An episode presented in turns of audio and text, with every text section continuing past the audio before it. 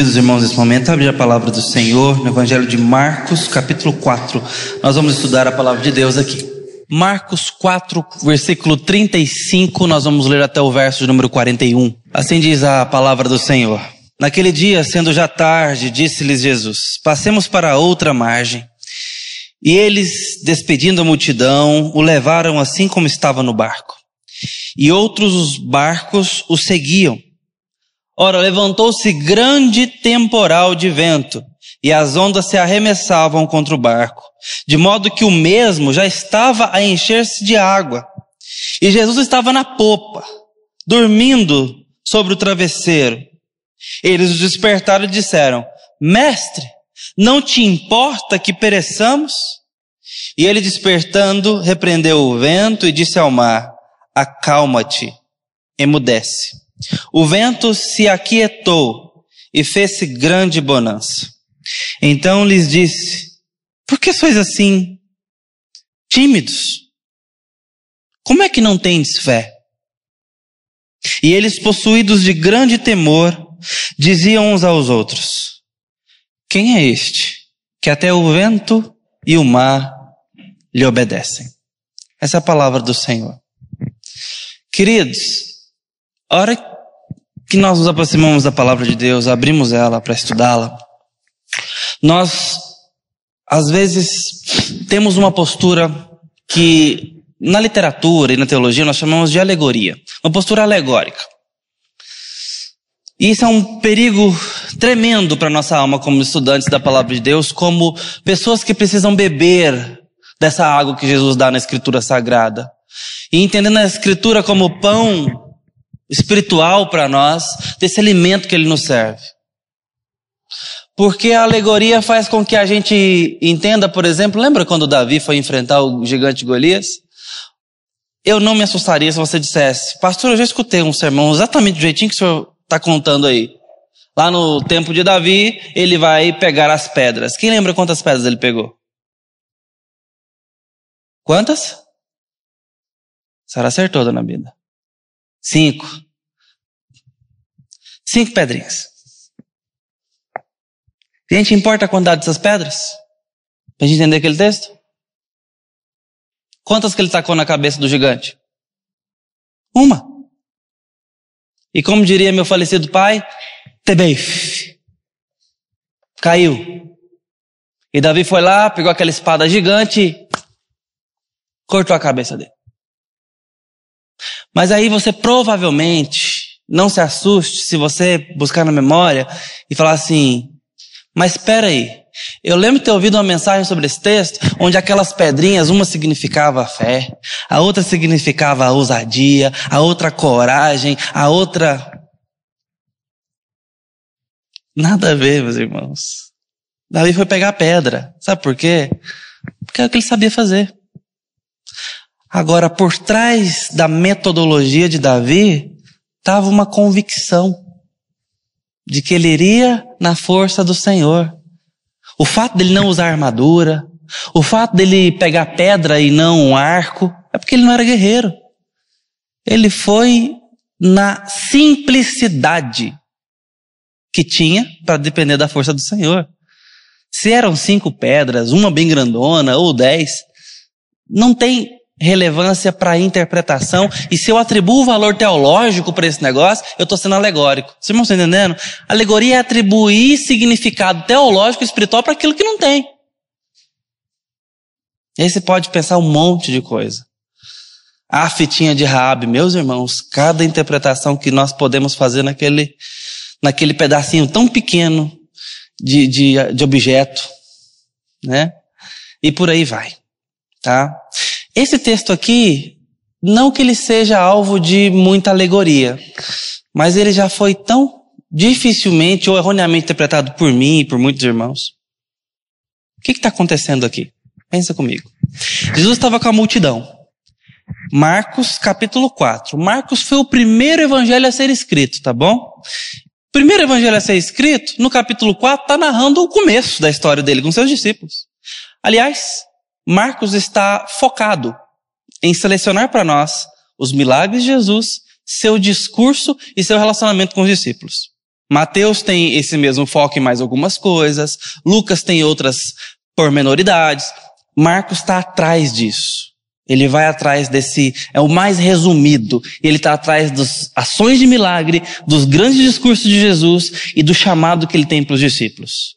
Tendo isso em mente, você vê então que Marcos está relatando aqui que ele estava com a multidão e falou: agora eu preciso me retirar.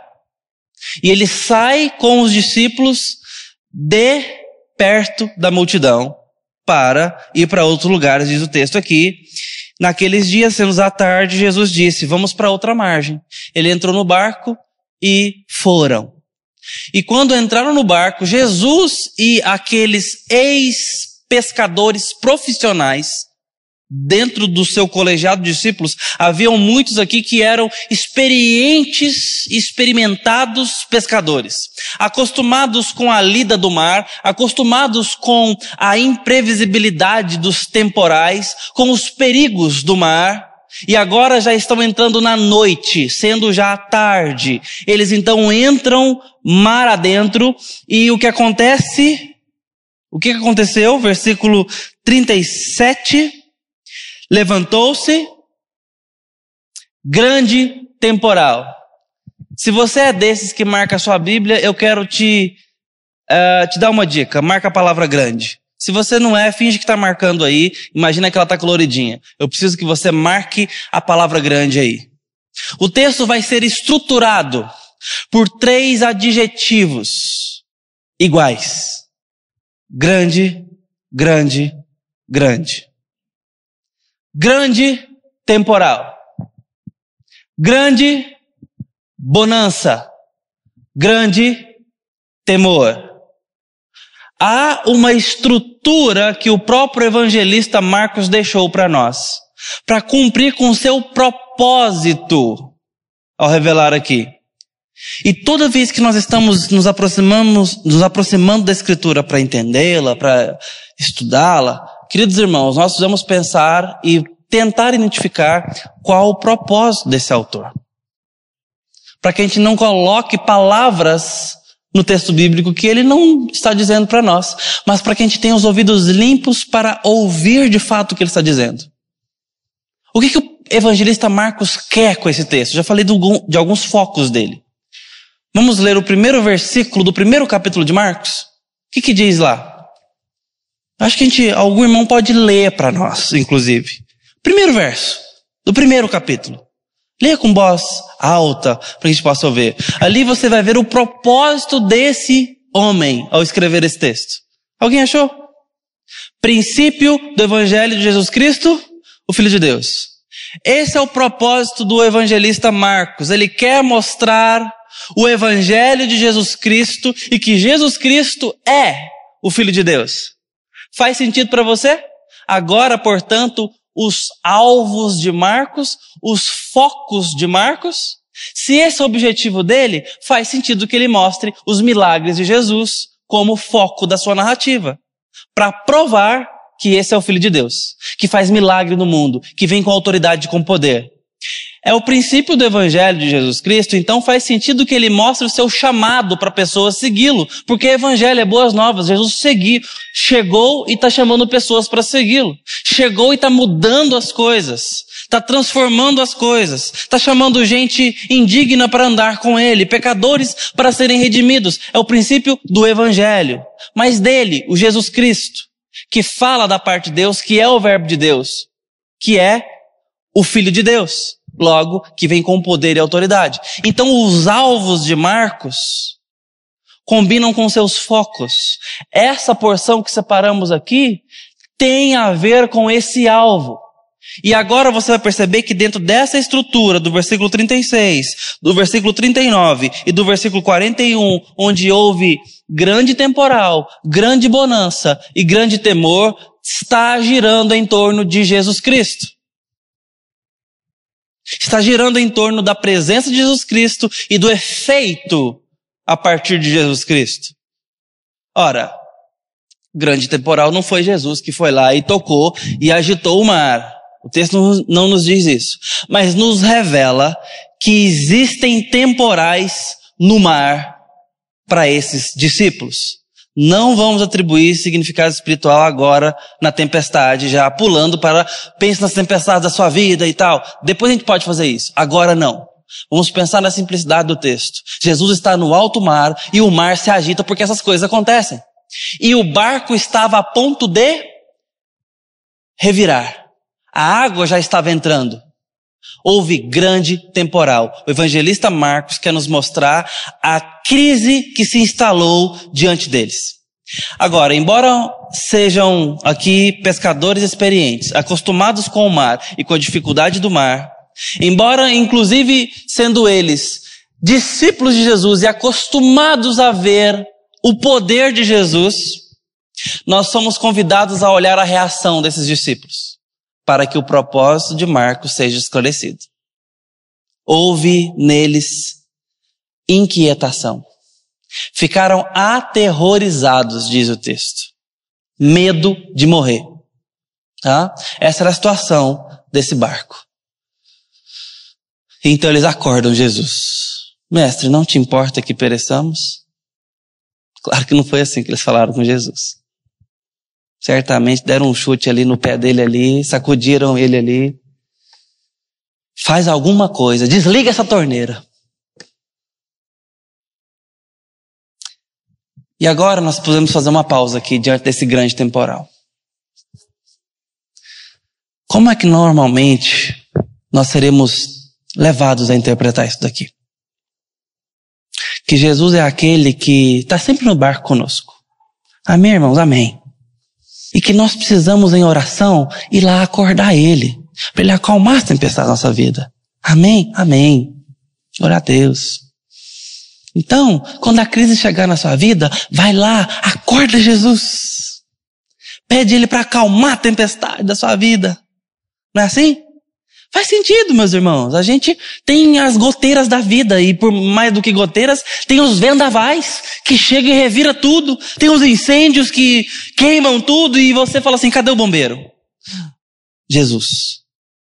E você vai agora atrás de Jesus e fala: Bom, mestre, não te importa que pereçamos, acode a minha vida, é, salva minhas coisas, salva minha vida, dá um jeito aqui, sara isso, traz uma palavra,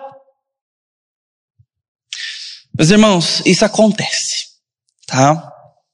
E às vezes eu fico triste uh, no ministério pastoral, primeiro, por motivo de desgraça, segundo, por motivo de bênção. As duas coisas me causam tristeza, eu vou explicar agora. Envolvendo o mesmo assunto. Casamento. Vem o casal, bate lá, pastor, precisamos conversar. Beleza. Meu casamento está acabando. Está acabando desde ontem? Não, não, não, não, isso aí é. Mas agora já chegou no fim. E o Senhor veio conversar comigo agora. E está buscando ajuda agora. É isso que acontece, meus irmãos. Talvez você está aqui e está vivendo uma situação dessa. O negócio está ruim, está azedando, e a hora que não tem jeito mais, aí você vai querer conversar com seu pastor, vai querer conversar com alguém vai lembrar de orar. Mas no princípio do problema, Acho que não precisa. Muito pelo contrário. Você se torna o problema. Isso acontece. A gente fica muito triste. Quando se trata de divórcio na igreja, meus irmãos, vou te dizer uma coisa para vocês. Os pastores ficam sabendo junto com os irmãos. Tá? Quando a coisa já foi. Já foi. O que sobra é chorar junto. Porque não estão em tratativa, em, em, em tentativa, sabe? Em vamos ver o que a gente pode fazer por nós. Já azedou, já se machucaram, já, já foram pro outro lado do, do mar. Aí procuram um pastor. Esse é o primeiro motivo que dá tristeza. O segundo é que às vezes Deus abençoa e sara aquela tempestade. Aí sabe quando é que os pastores ficam sabendo? Junto com os irmãos. A hora que a desgraça chegou no final do seu ápice, aí procura o pastor. A hora que a bênção começa a acontecer, não conta pra gente não. Pastor, tá dando certo aqui em casa. Tá dando certo. Deus está sendo gracioso. Nós estamos respeitando de novo, nós estamos buscando vida de novo. Nós estamos olhando nos olhos de novo, nós estamos vendo esperança para o nosso casamento, para nossa família. Nós estamos sonhando de novo. Não conta, não. Estou brincando com a situação de trazer tristeza, mas de certa forma traz, meus irmãos. A gente quer viver as lutas, celebrar as bênçãos. Não só o resultado disso. E às vezes nós esperamos pegar fogo para poder buscar bombeiro. Essa é uma forma de você olhar para esse texto e falar o seguinte: é isso aí, meus irmãos. E aí vem aqui, o pastor monta esse sermão e fala: ó, Jesus está no barco com vocês. E quando então vier o temporal e a tempestade e o mar ficar revolto, ora, Jesus acalma a tempestade. Aleluia, glória a Deus. Eu tenho para quem recorrer, eu tenho o 190 para ligar quando precisar, o 193, eu tenho o SAMU dos céus. Eu tenho o bobeiro dos bombeiros, dono de toda a água, aquele que abre as comportas do céu. Que incêndio que vai me abalar? Mas meus irmãos, o foco de Marcos não é falar sobre tempestades. O foco de Marcos não é falar sobre as mazelas da vida. E olha que, imediatamente depois dessa unidade de leitura que nós estamos lendo agora, nós vamos ter um episódio com demônios. Imediatamente depois nós vamos ter um episódio com a mulher hemorrágica.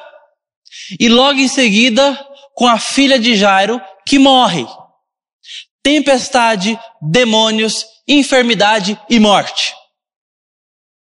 Uma sequência cuidadosamente selecionada pelo evangelista Marcos para nos mostrar sobre as dificuldades da vida? Não. Para mostrar que nós temos dificuldades com as forças da natureza e que as coisas podem ficar revoltas num simples traslado daqui para Goiânia, daqui para Brasília de carro, ou num voo curto daqui para São Paulo de uma hora e meia, num barquinho que vai daqui para outra margem a coisa de repente se bagunça toda e se torna completamente assustadora? Não. Sobre as enfermidades que nos cronicamente assolam? Não. Ou agudamente aparecem? Não. A morte e os demônios? Também não. Tudo isso são ilustrações ou cenas, telas de pintura para que Marcos pinte o centro da tela. São cenários para que Marcos coloque o verdadeiro ato acontecendo. Essa tempestade é a ocasião, a ilustração para que Marcos comunique o princípio do Evangelho de Jesus Cristo, Filho de Deus. Então, qual é o alvo de Marcos aqui? Nos mostrar Jesus Cristo. Teve grande temporal, essa é a moldura da tela. Mas a tela é quem é Jesus. Porque quem é Jesus é que muda a narrativa de um grande temporal para uma grande bonança. É a presença de Jesus que faz isso. É a realidade de Jesus que faz isso. Aí você pode faz, falar, mas pastor, então, Certo, mas isso não tem a ver com aquele negócio de que Jesus está no barquinho, então quando a gente chama ele, a presença dele faz isso? Sim, mas mais ou menos. Vamos caminhar mais um pouco? Porque quando Jesus vai acalmar a tempestade, antes, ele arruma tempo para falar com os discípulos. Ele não falou, ah, é mesmo, gente? Para! E houve grande bonança. Foi isso que aconteceu? Não foi. Ele acordou cansado, fisicamente cansado, exausto, depois de ter passado ali o dia inteiro tratando a multidão. Ele fala para os discípulos no meio do barco que está a ponto de revirar: Por que vocês são tão tímidos? Não tem fé? E então, ele disse para a tempestade: Acalma-te, e para o mar, emudece. O foco é Jesus e o que sai da boca dele. Jesus falou para o mar se acalmar, falou para a tempestade se acalmar, mas antes ele fala com os discípulos: é o princípio do Evangelho de Jesus. Esse é o Evangelho de Jesus. Que Evangelho é esse? De mostrar um Jesus que tem autoridade sobre as forças da natureza, sobre as enfermidades, sobre os demônios, sobre a morte. Mas antes de tudo isso, mostrar um Jesus que tem autoridade sobre os seus discípulos e está treinando esses discípulos, capacitando esses homens. E esse texto é um texto de repreensão aos seus discípulos. Dizendo o seguinte: vocês não precisavam ter me acordado. Percebe isso no texto? Vocês não precisavam ter me acordado. Por que sois tão tímidos? Não tendes fé? Quantas vezes Jesus operou seus milagres e não respondeu da seguinte forma: Vai, a tua fé te salvou. Jesus responde assim para a hemorrágica que sai daqui a pouco, depois de tocá-lo. Responde assim a várias pessoas, porque ele entra numa relação não apenas de demonstração de poder, mas de resposta à fé daqueles que estão olhando para ele. E esses discípulos que estão caminhando com ele estão sendo responsabilizados por Ele, estão sendo capacitados, inspirados, autorizados por Ele. E Ele falou: em meu nome vocês expulsarão demônios, pisarão escorpiões, vocês pregarão o Evangelho. E pessoas se converterão a mim.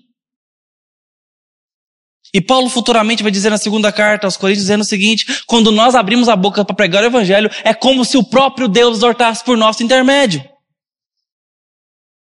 E Jesus ainda diz: vocês farão obras maiores do que as minhas. Maiores em qualidade, em profundidade? Claro que não. Mas ele está dizendo que nós estaremos autorizados em nome dele para continuar a obra, para continuar o ministério, para continuar o princípio do seu evangelho na vida de pessoas.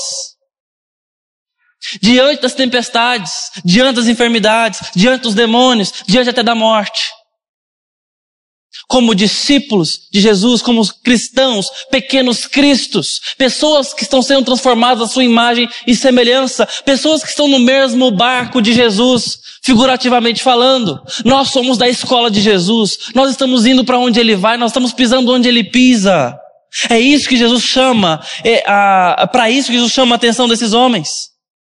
Por que, que vocês são tímidos? Vocês já me conhecem. Vocês já sabem o que eu estou fazendo com vocês. Em outras palavras, vocês não precisavam ter me acordado. Eu dei a lenha, eu dei a gasolina, eu montei o castelinho e dei o isqueiro. E vocês me acordaram para perguntar o que vocês fazem com isso para acender a fogueira. é mais ou menos isso. Perdão pelo exemplo. Jesus está sendo colocado aqui como o alvo do texto. Mas isso significa que a gente tem que olhar para ele. E quando a gente olha para ele, a gente vê Jesus brigando com seus discípulos, chamando a atenção deles. E, em seguida, mostrando a sua autoridade divina, acalmando a tempestade, emudecendo o mar. Correto? E isso tem que nos levar, meus irmãos, a pensar. Porque a presença de Cristo faz de fato com que o mar se aquiete, faz com que de fato o, o vento se acalma e tudo isso aconteça e haja grande bonança. Mas os irmãos observarem comigo, o texto diz que, versículo 36, e eles, despedidos da multidão, levaram assim como estava no barco, e outros barcos o seguiam. Deixa eu falar uma coisa para os irmãos para que a gente entenda onde esse texto está nos levando. O que, que aconteceu com os outros barquinhos a hora que aquela tempestade veio?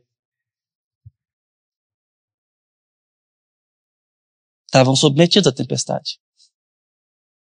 E o vento? Estava sacudindo só o barco dos discípulos? Todos. E quando Jesus acalmou a tempestade e silenciou o mar, o que aconteceu com a situação perigosíssima que aqueles outros barquinhos estavam vivendo? Acalmou-se. Findou-se o terror. E Jesus está dizendo para aqueles homens, seus discípulos no barco, que eles poderiam ter sido o canal de bênção na vida daquelas pessoas. Princípio do Evangelho de Jesus Cristo, Filho de Deus. A manifestação de Jesus na nossa história, sejamos nós tímidos e de pouca fé, ou ousados e poderosos na presença de Deus, vai abençoar outros que não têm Jesus no barco. Literalmente falando e espiritualmente falando.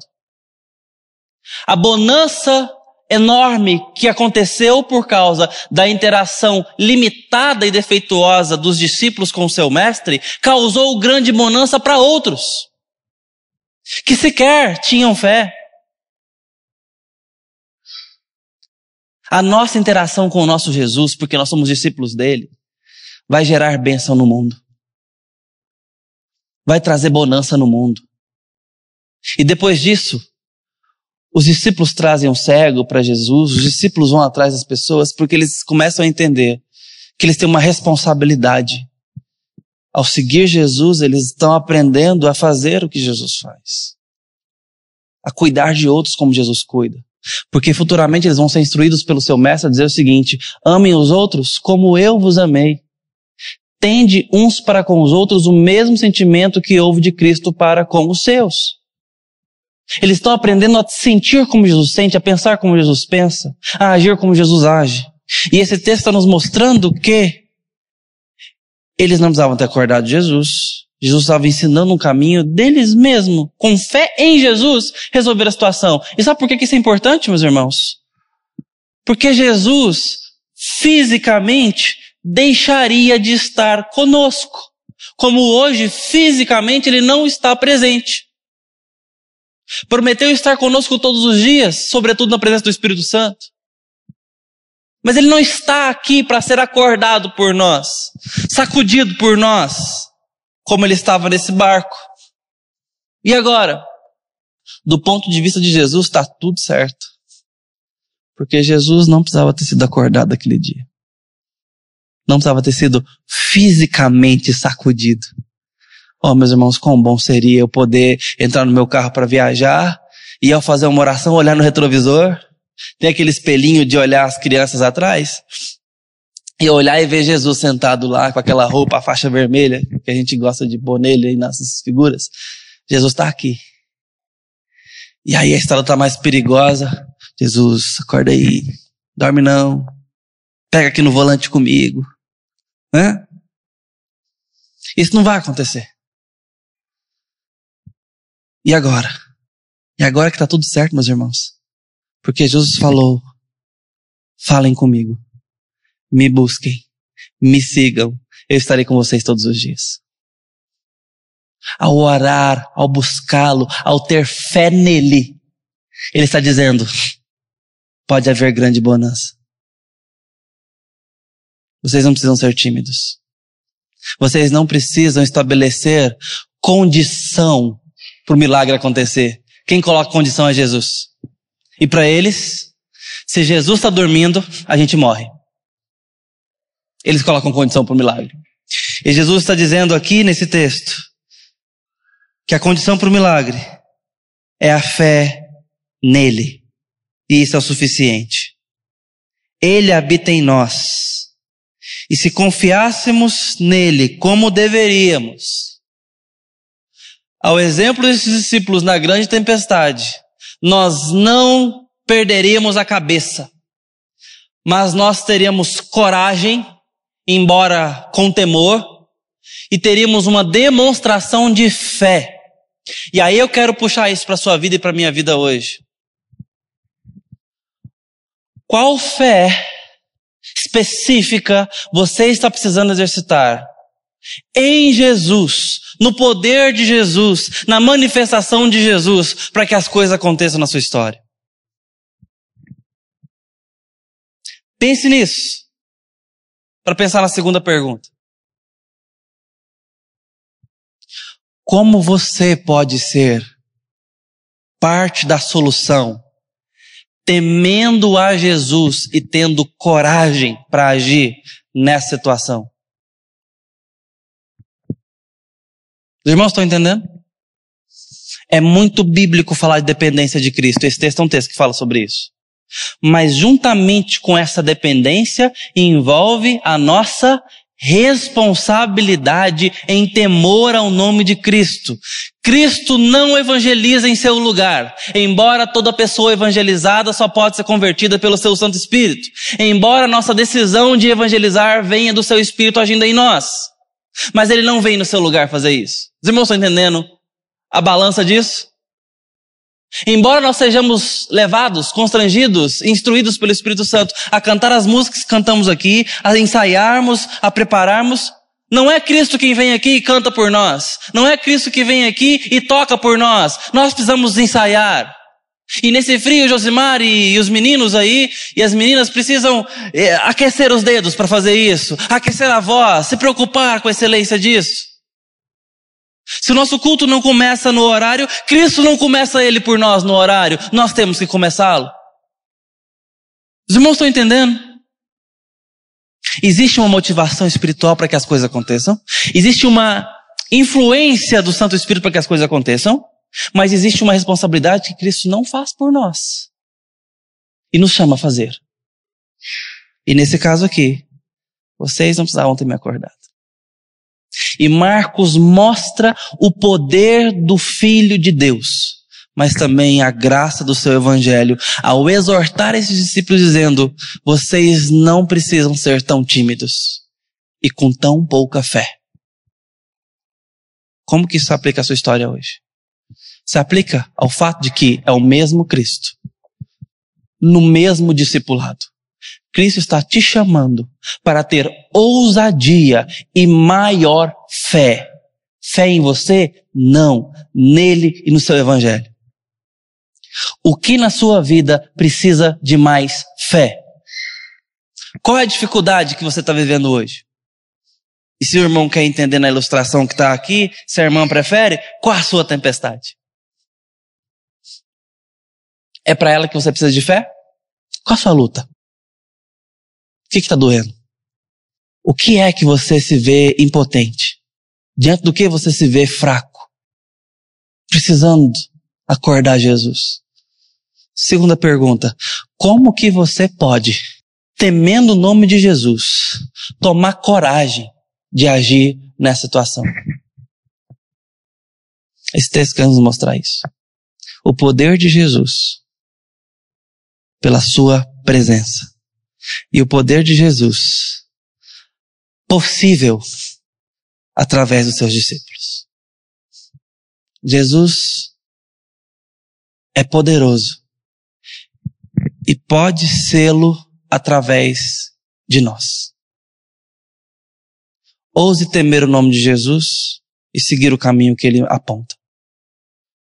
Ouse dar testemunha essa semana para sua família.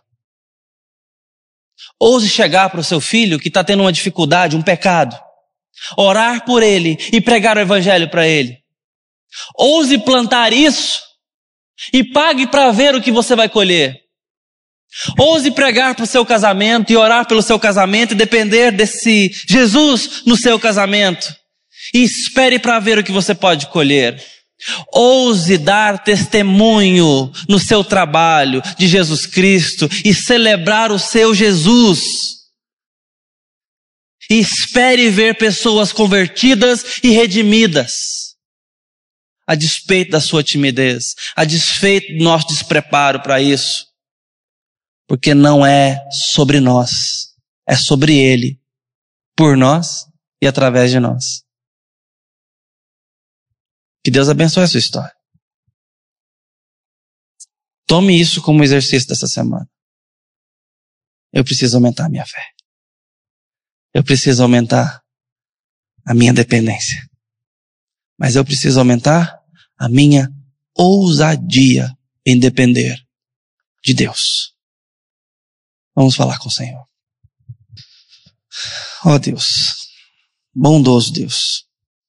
Nós pedimos a tua bênção sobre essa congregação nesse momento. Pedimos a Deus que esse Jesus que entra em nossos barcos, esse Jesus que tem autoridade sobre a tempestade, sobre mortos, sobre enfermos, sobre demônios. Pai, que Ele se manifeste na nossa história. Pai, que Ele tenha poder sobre a nossa história. Que Ele intervenha naquilo que nos deixa impotentes, acovardados e cheios de temor, cheios de medo. Deus, nós precisamos da autoridade do Filho de Deus. Nós precisamos da manifestação do poderoso Cristo. Que vem com milagre, que vem com poder, porque nós somos fracos, nós tememos, e Deus não há memória que baste, nós nos esquecemos de quanto o Senhor é poderoso. Não há experiência que seja suficiente para nossa falta de fé. Basta vir a dificuldade e as nossas pernas tremem e o nosso coração se esmaga e nós tememos. Pai, tem misericórdia de nós. Vem com graça sobre nós, papai. E quem sabe, Deus, o teu alvo para esses discípulos também não se cumpre para nós, por nós em que não apenas recorramos ao Senhor quando precisamos, como quem recorre a um bombeiro quando a casa pega fogo, a um eletricista quando há um curto elétrico em nossas casas, a um médico quando a enfermidade vem. Mas muito mais do que isso, ó Deus, como discípulos que recorrem ao seu Mestre, porque estão caminhando com Ele. Como um filho que faz mil perguntas ao seu papai porque está convivendo com ele. Ó Deus, nós vamos conviver com teu, com teu filho Jesus, com o nosso Jesus, e não apenas recorrer a ele. Precisamos de intimidade com teu espírito, precisamos de convivência com a tua palavra diária para que diante das tempestades e de tudo que nos esmaga, possamos ter mais fé e honrarmos o nosso Jesus que nos envia ao mundo com autoridade e poder. Nos perdoe a falta de fé, mas com graça, nos ensine essa tarde. Em nome de Jesus. Amém.